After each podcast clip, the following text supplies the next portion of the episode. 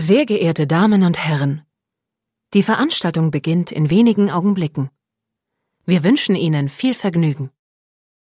Sieben Tage, sieben Songs.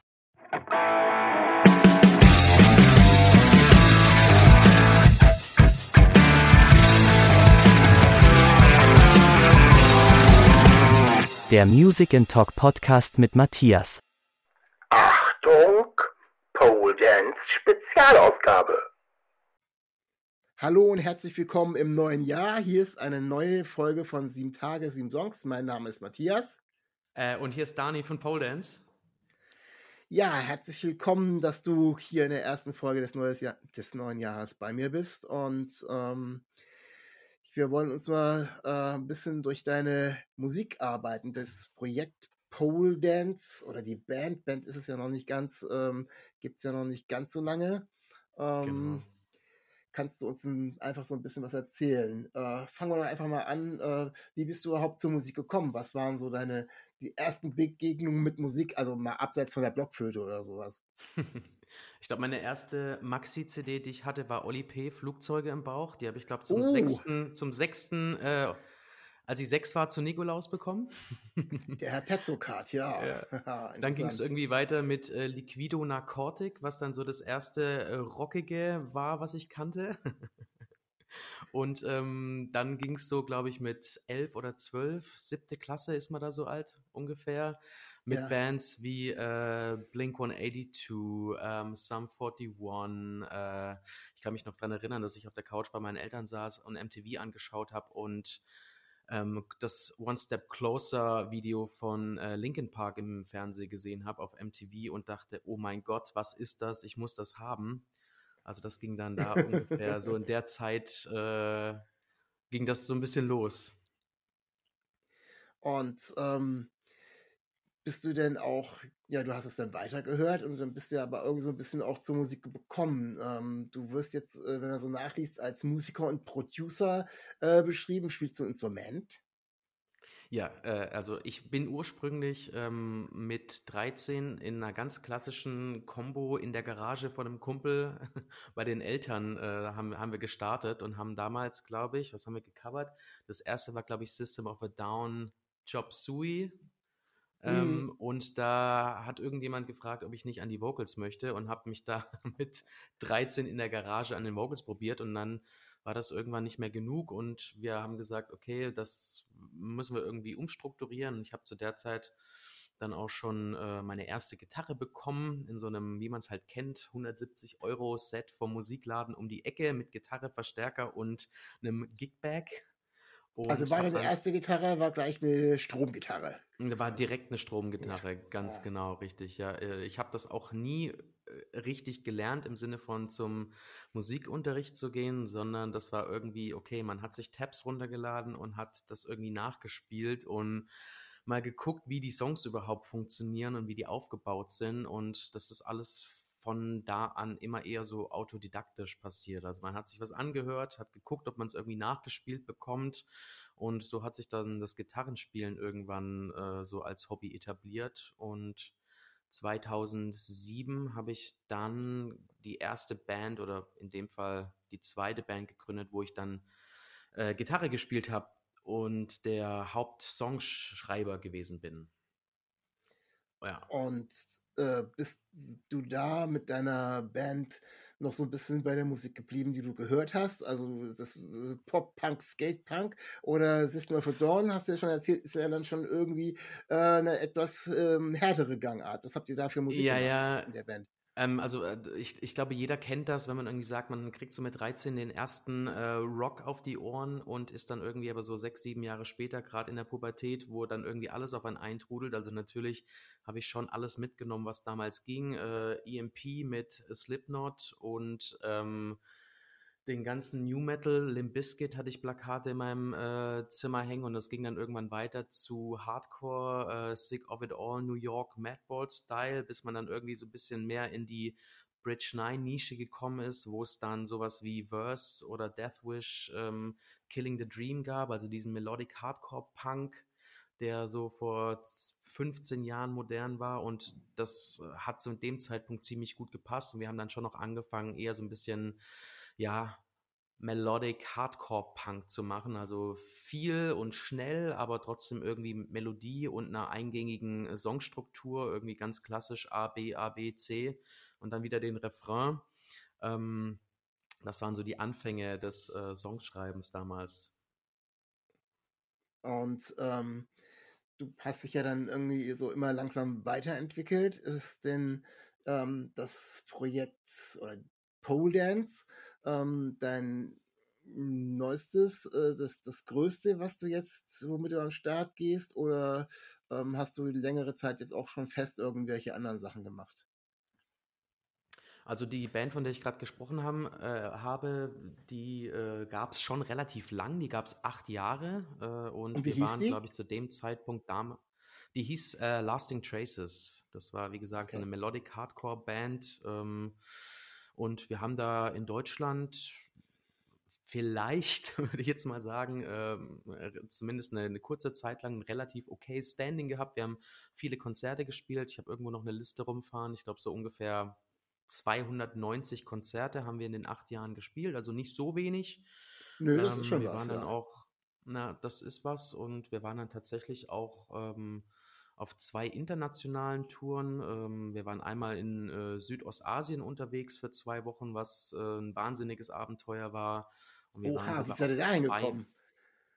äh, wir hatten irgendwie damals das Glück, dass ganz viele ähm, Menschen aus äh, Südostasien auch auf diese Melodic Hardcore-Szene abgefahren sind und haben uns auch irgendwie geliked. Ähm, und bei gerade nach unserem Debütalbum 2011 ähm, ist das irgendwie so ein bisschen gekommen und wir wurden einfach gefragt, ob wir nicht Lust hätten rüberzukommen. Die würden für uns alles buchen und sich um die zwischen äh, die, die, die Flüge kümmern, die sich quasi so zwischen den Shows äh, die man da braucht, weil wir waren irgendwie in Thailand, Indonesien, Singapur. Das ist ja so fast so ein Inselhopping gewesen, wo man irgendwie Oha, ja. im Flugzeug saß, was man ja jetzt fast schon nicht mehr sagen kann, dass man irgendwie da in 14 Tagen elfmal geflogen ist. Ähm, und dann sind wir da irgendwie hingeflogen, natürlich mit ein bisschen äh, wackeligen Beinen, weil man nicht genau wusste, ob alles so klappt, wie es tatsächlich versprochen wurde.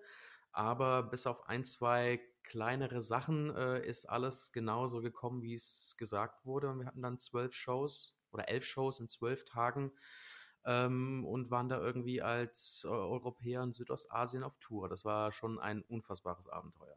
Ja, das kann ich mir gut vorstellen. Da kommen lange, äh, kommen andere Bands so lange nicht hin. Also das ist so Sachen, äh, ja, spannend, wirklich klasse. Ja. Wie bist du denn auf die ähm, Musikrichtung gekommen oder auf das, was du jetzt machst? Also ich ähm, versuch's mal ein bisschen, na, ich, ich sag mal so, ich nehme mal jetzt so ein bisschen dann den, äh, den Pressetext äh, oder was man so äh, findet, mh, die dich ja ein bisschen in der, ähm, der Alternative Emo Rock Szene äh, verorten. Ähm, Fallout Boy fällt da öfters, Jimmy, Ed- Jimmy Eat World oder auch andere Geschichten.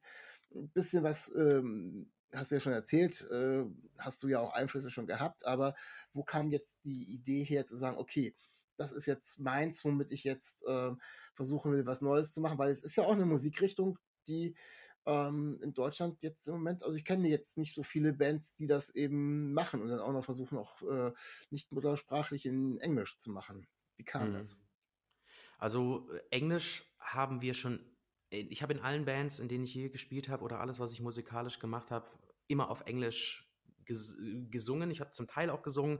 Ich habe auch ähm, ungefähr die Hälfte aller Texte, die es äh, von der Band gab, geschrieben. Und zwar irgendwie immer klar, dass es Englisch ist. Das hat vor allem damit zu tun, dass mein Hauptmusikeinfluss einfach Englisch und Amerikanisch ist.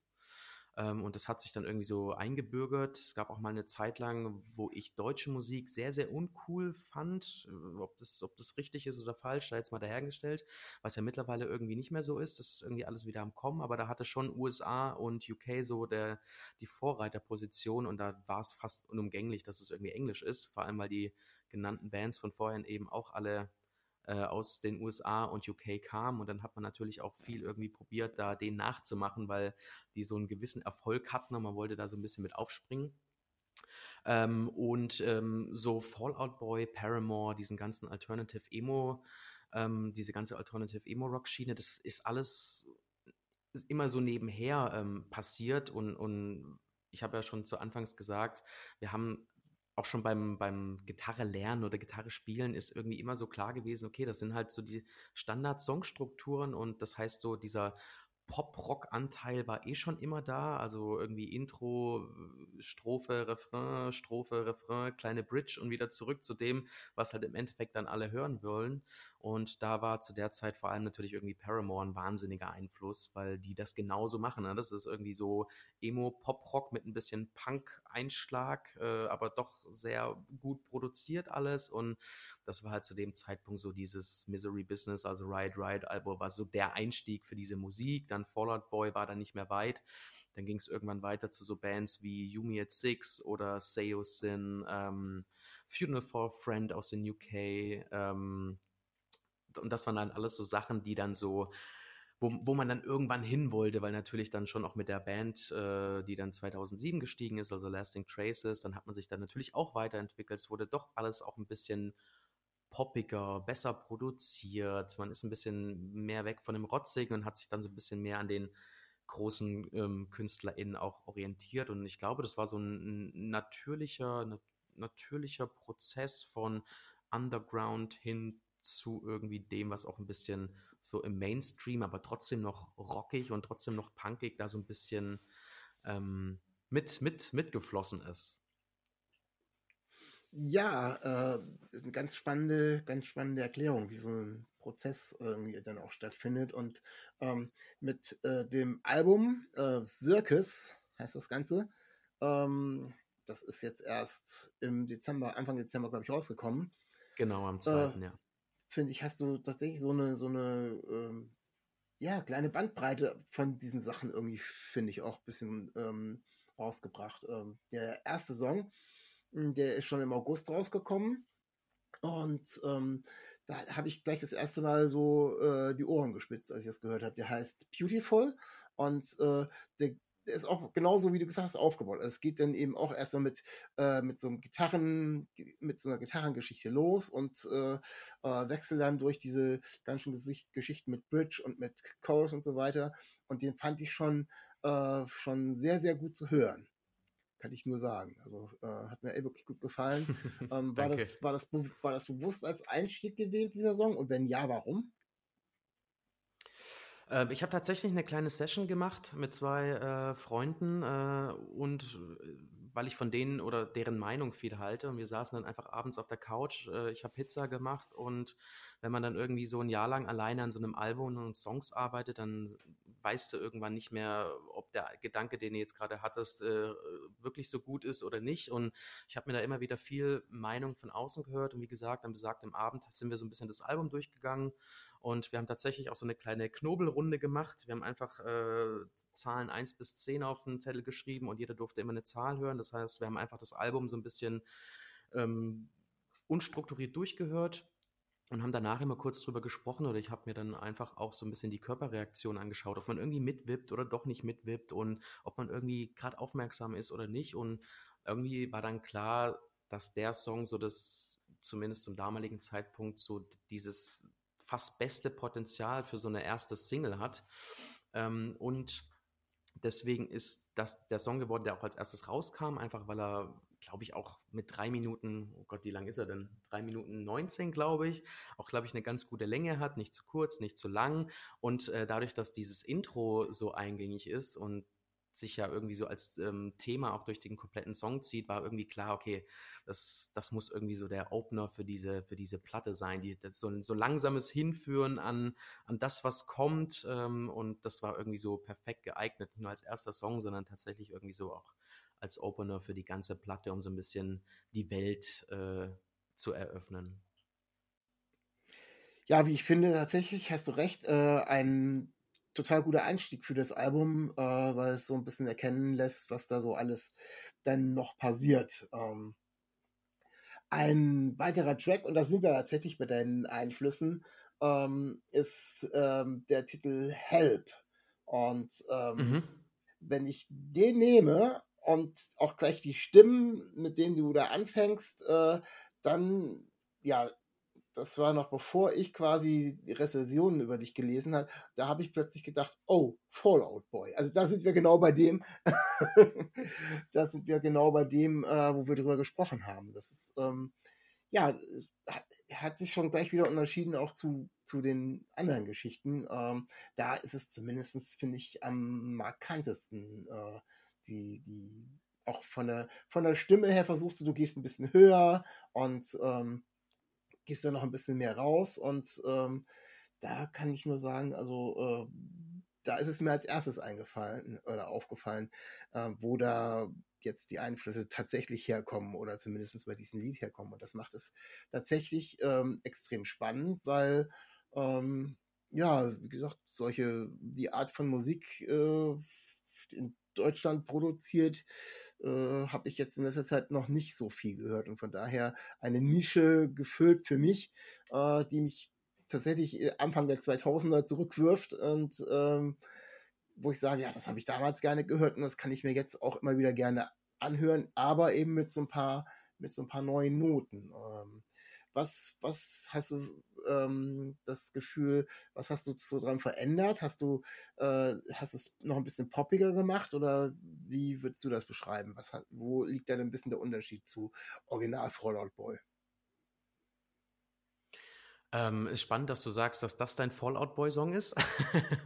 ich habe den, um ehrlich zu sein, nicht, nicht mit Fallout Boy assoziiert.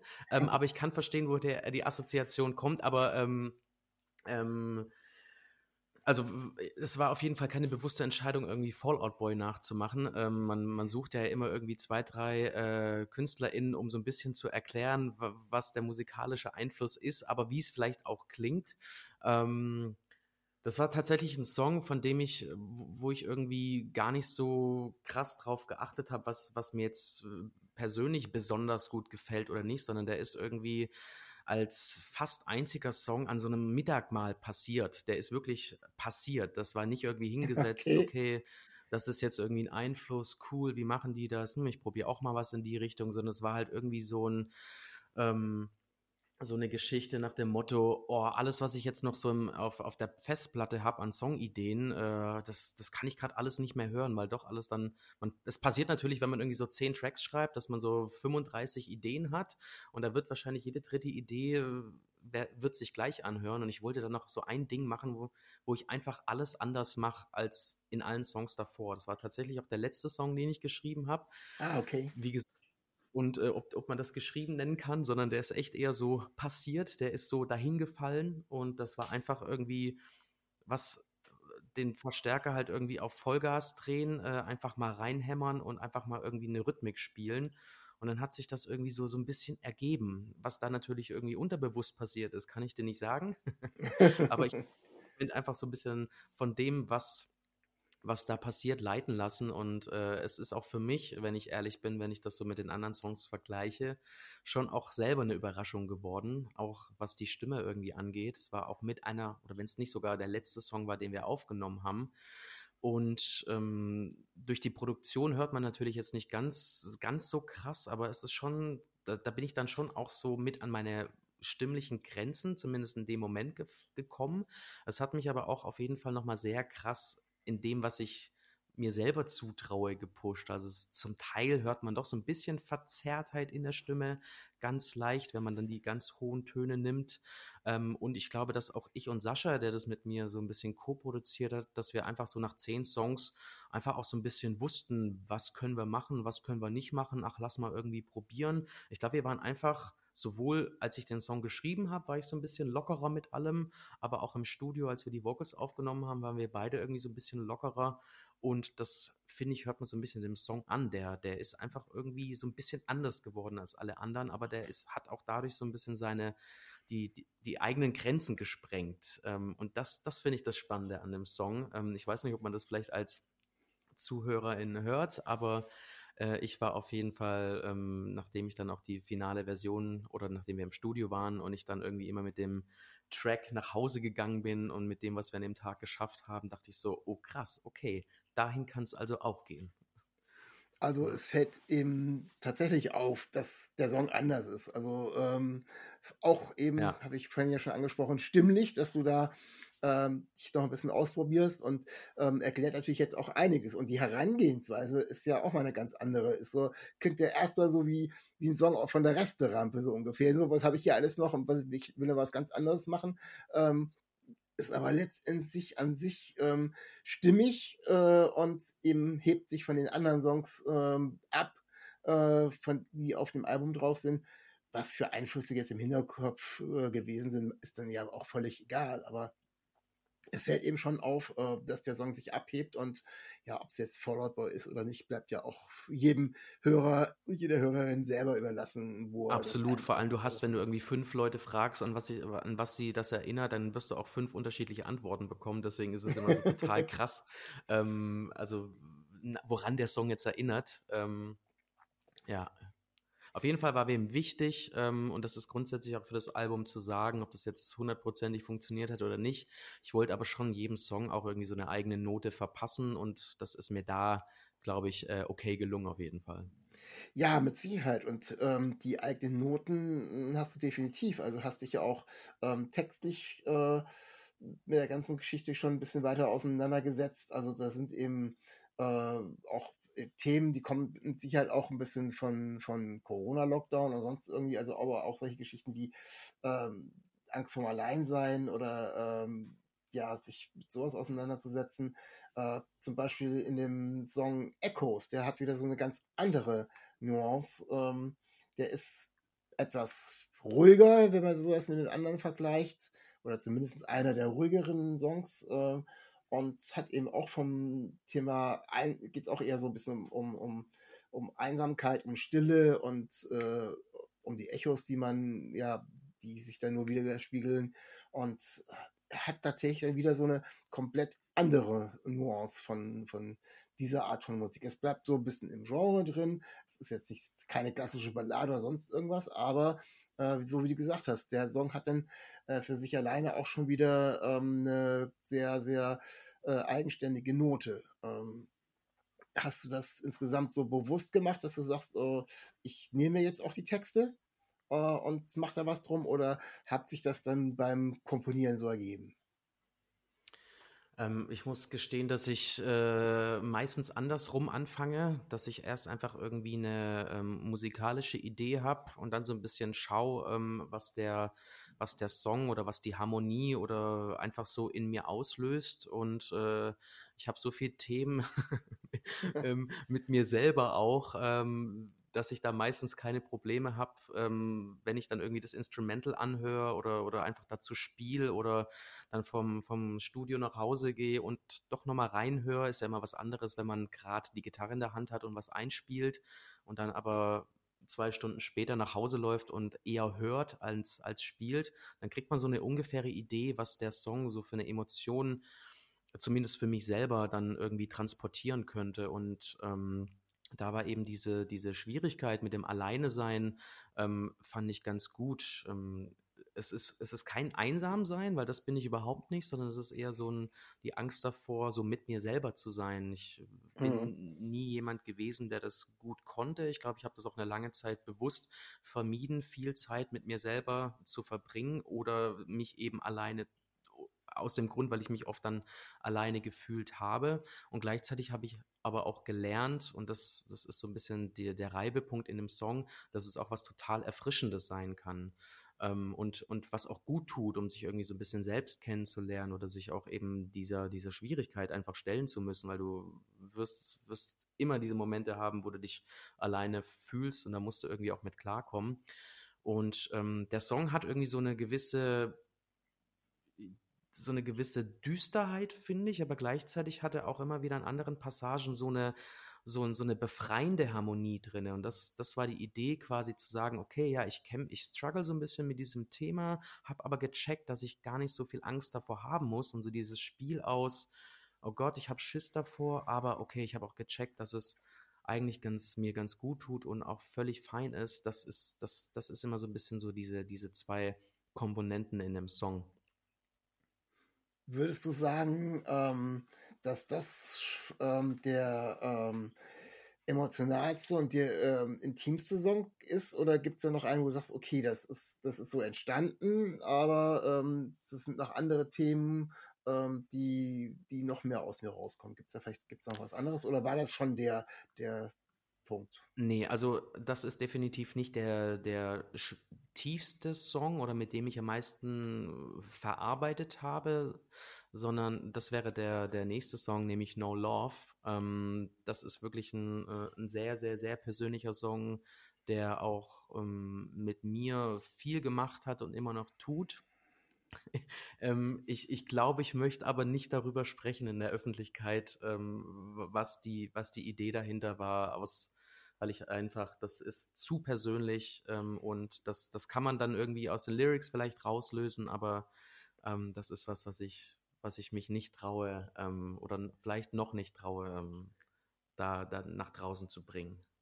Voll, vollkommen okay. Das ist ja. wirklich vollkommen okay. Kein, überhaupt kein Also, Ding. was ich sagen kann, ist, dass das komplette Album äh, ein äh, äh, rein persönliches Album ist. Es ist ähm, ganz, ganz minimal bedingt äh, politisch ähm, oder, oder Kritik an irgendwas, sondern es ist tatsächlich so ein, so ein Kampf mit mir selber, ähm, gegen mich selber oder vielleicht einfach auch so eine, so eine gewisse Art Selbsttherapie. Also es ist wirklich so von mir für mich geschrieben, so ein bisschen. Ähm, das, das hat man auf jeden Fall bei allen Songs. Ah, ja. Ähm, das ist, ja, also man kann das schon bei einigen Sachen erahnen, ähm, so die äh, von, den, von, den, von den Lyrics her. Äh, musikalisch ähm, sind wir aber wieder mal zurück bei dieser, bei dieser Wandelbarkeit oder bei dem äh, vollen äh, Ausreizen des Spektrums. Ähm, du hast ganz am Anfang ähm, auch von den, den ersten Einflüssen von Blink 182 und so weiter gesprochen. Mhm. Und äh, mein Lieblingssong, ich kann natürlich wieder komplett falsch liegen, aber ähm, geht tatsächlich so ein bisschen in diese Pop-Punk-Richtung und das ist der Song Wonder. Mhm. Und ähm, äh, ohne sich jetzt weiter mit den Lyrics auseinanderzusetzen, ist der, der erstmal ähm, am meisten gute Laune verbreitet, würde ich jetzt erstmal so sagen. Ohne, man macht das an und ähm, ja, hat gleich so dieses, ähm, dieses Gefühl, äh, von guter Laune, geht mir zumindest so. Mhm. Und von daher ähm, vielleicht auch gerade jetzt im, äh, im Winter äh, das Stück, was mich dann in dem Moment ähm, am meisten gesagt hat, oh cool, ist mal wieder, äh, ist wirklich gute Laune Musik. Also äh, das andere ist alles wirklich gute Musik und das ist eine gute Laune Musik so mhm. ungefähr. Mhm. Und, deswegen ist mir der so ganz besonders im, im Kopf geblieben. Ähm, inhaltlich habe ich, muss, muss ich ganz ehrlich sagen, mit dem Song, hat mich so, so gecatcht vom, vom, vom Singen her, dass ich mich mit dem Text noch gar nicht so weit auseinandergesetzt habe. Aber ähm, empfindest du den auch eher als positiv oder steckt da was ganz anderes hinter? Ähm, nö, der Song ist absolut positiv. Ähm, es, ist, es, ist, schon genauso, wie du sagst. Also, wenn man den anhört, macht er auf jeden Fall das ist so ein, so ein Cabrio-Song vielleicht auch. ähm, Roadtrip-Song. Ähm, es liegt natürlich vor allem daran, dass es sehr auf jeden Fall so Pop-Punk-Einflüsse hat. Ähm, ganz klar. Ähm, der geht nach vorne, der hat einen guten Beat, der steigt direkt irgendwie mit so einem, mit so einer Wand an Gitarren ein und eine Melodie, die man irgendwie ähm, die dann da im Kopf bleibt, äh, ob das jetzt von der Harmonielehre her ein Song ist, der für gute Laune oder schlechte Laune sorgt, weiß ich gerade selber nicht. So tief bin ich in der Musiktheorie leider auch nicht drin. Ähm, das hängt vielleicht davon ab, das hängt vielleicht davon ab, bei welchem Wetter man das Cabrio fährt, wenn man es bei Regen Auf jeden Fall, absolut, ja. Wobei, könnte auch sein, dass der, dass der trotzdem gute Laune macht, weil man dann denkt, ach, mal sich äh, den, den äh, Wettermäßigkeiten zu, äh, zu stellen, ist auch gut. Nee, aber ich bin da, ich bin da was, was, ich bin da voll bei dir. Äh, wenn man den anmacht, dann hat man einfach Bock, irgendwie aufs Fahrrad zu steigen und Vollgas durch die Stadt zu fahren und sich das Ding einfach irgendwie noch drei, vier Dezibel lauter zu machen, als das man sollte, weil es einfach irgendwie, man kann da, man kann schön in den Song ein, einsinken, habe ich das Gefühl. Ja, ja, finde ich, geht mir genauso. Geht mir wirklich genauso. Ähm, wie sieht's denn aus? Du hast jetzt ähm, ja, das eher so als Solo-Projekt gestartet, hast aber dann natürlich, musstest das ja alles einspielen und hast dann eben auch einige Musiker um dich rumgeschart, äh, die das dann wohl auch mit dir gemacht haben. Gibt es denn ähm, schon größere Pläne für irgendwelche Live-Auftritte oder nur so einzelne Sachen, die anstehen? So, das, also das, der Eintritt 2023? Das, das Einzige, was jetzt ähm, schon steht, ist äh, die Release-Show am 9. Februar hier in Berlin. Ähm, das ist eine selbstorganisierte Show, äh, einfach für Freunde äh, und äh, Familie und Freundesfreunde und hoffentlich noch ein paar andere Leute, die vielleicht schon mal was von äh, Pole Dance gehört haben. Ansonsten ähm, habe hab ich vor ein paar Wochen selbst einfach mal so 130 Festivals angeschrieben und habe uns einfach vorgestellt und äh, habe auch tierisch Bock, überall zu spielen, was so geht. Ähm, aber ich, alle, die das jetzt hören, werden wahrscheinlich jetzt die Stirn runzeln und sagen so, ja, aber das ist gerade echt heavy an Shows zu kommen. Und man merkt es äh, ganz klar, alles, was sich jetzt die letzten zwei Jahre aufgestaut hat, hat jetzt erstmal Vorrang. Ich glaube, als kleine Band, als kleiner Künstler, Künstlerin ist es unfassbar schwierig, gerade Konzerte zu spielen. Ähm, eine befreundete Künstlerin, ähm, die hat eine Tour gehabt im September, der wurden die Hälfte der Shows abgesagt, weil die Vorverkaufszahlen nicht gestimmt haben. Oh, und man Mann, denkt ja. sich so, ey, hättet ihr doch gewartet bis am Abend, da wären bestimmt noch ein paar Leute gekommen, die keinen Bock auf Vorverkaufskosten hatten und einfach das Ticket an der Abendkasse gekauft hätten.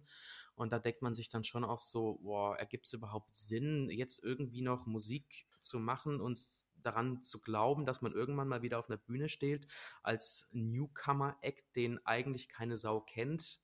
Das ist so die Frage, aber wir hatten es ja vorher auch davon, dass man es macht, weil man Bock drauf hat und nicht, weil man sofort auf die Riesenbühne kommt. Ähm, aber natürlich, es ist schon irgendwie so eine Frage, die man sich stellt und gleichzeitig hat man so eine Vision davon, vielleicht doch irgendwie mal äh, auf einem Festival zu spielen und genau diesen gute Laune-Vibe mit Wonder an vielleicht tausend Leute mal zu versprühen. Ähm, Vielleicht besteht ja. ja. eine Chance, wenn du so viel angeschrieben hast, das sind, die suchen ja immer meistens noch bis zum Schluss und dann springen wieder irgendwelche ganz kleinen Bands genau. ab oder sonst irgendwie genau. und die wollen genau. was ja, auffüllen ja. und dann seid ihr plötzlich vielleicht doch noch irgendwo und springt auf so eine kleine Welle auf. Das wäre euch wirklich zu gönnen. Also, weil die Musik ist mit Sicherheit äh, zum ersten Festival tauglich und zweitens ist sie einfach nur gut. Von daher, ähm.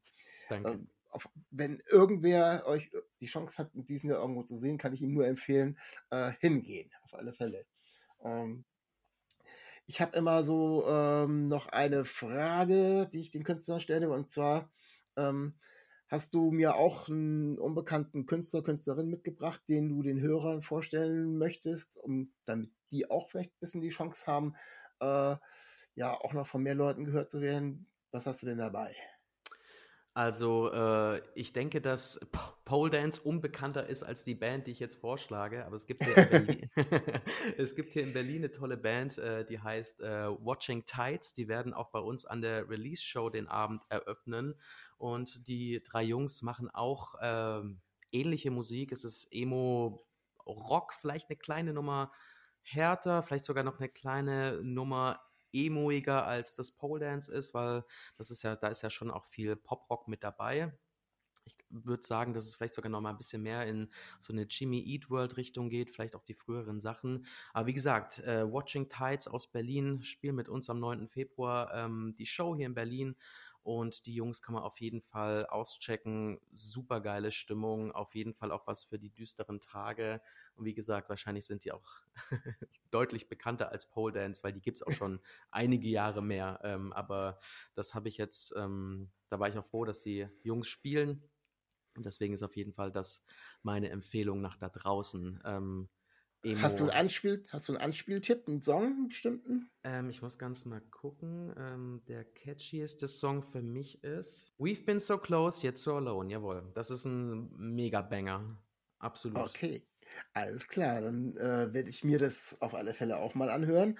Und ähm, wünsche dir natürlich viel Erfolg äh, und vor allem viel Spaß. Erfolg kann man ja bei einer einzelnen Show nicht sagen, bei der Release-Show, aber zumindest erstmal viel Spaß bei der Show und dann im Nachhinein logischerweise ähm, auch äh, viel Erfolg mit dem Album, dass du gehört wirst und dass du dann gegebenenfalls und hoffentlich auch äh, für irgendwelche kleineren bis größeren Bühnen gebucht wirst, dass du auch äh, das Feedback bekommst, weil das brauchst du unabhängig von dem Geld, was du brauchst für die Auftritte, auch das Feedback als Künstler äh, beim Auftreten logischerweise auch, dass du, dass die Leute das gut finden, dass die dir das auch auf ihre Art und Weise auf Konzerten mitteilen können, äh, gehört ja auch einfach dazu und deswegen äh, Live-Konzerte wünsche ich dir auf alle Fälle für dieses Jahr und auch den Spaß daran.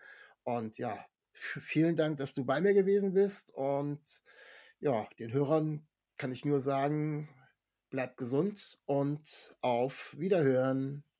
Dankeschön. Stay real, stay tuned. Auf Wiedersehen. Dir hat dieser Podcast gefallen? Dann klicke jetzt auf Abonnieren und empfehle ihn weiter. Bleib immer auf dem Laufenden und folge uns bei Twitter, Instagram und Facebook. Mehr Podcasts aus der weiten Welt der Musik findest du auf meinmusikpodcast.de.